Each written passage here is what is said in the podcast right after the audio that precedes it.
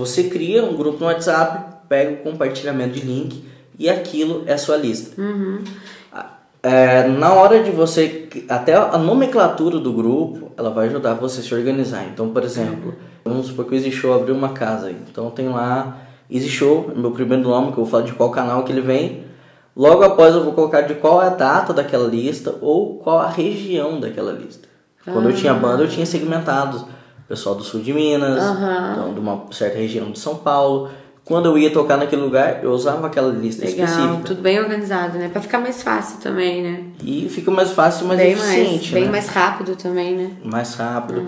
E, por exemplo, para alguém. ah, e quando você consegue construir essa base de dados grande, o poder de divulgação seu é muito maior. Que você não está dependendo só do Facebook, você tem um, um canal direto com isso. Aí o que acontece? O seu centro de divulgação será esse link do grupo de WhatsApp. Então, assim, você vai fazer uma publicação no Facebook, vai fazer um anúncio no Facebook, com o objetivo de gerar cliques no link. Então, você coloca esse grupo de WhatsApp, a pessoa clica e cai direto para lá. Então, vou fazer uma criação de lista. É, ao invés de eu fazer da forma convencional, que eu vou chamar as pessoas no direct, mandar mensagem uma a uma, eu faço com que as pessoas entrem nesse grupo.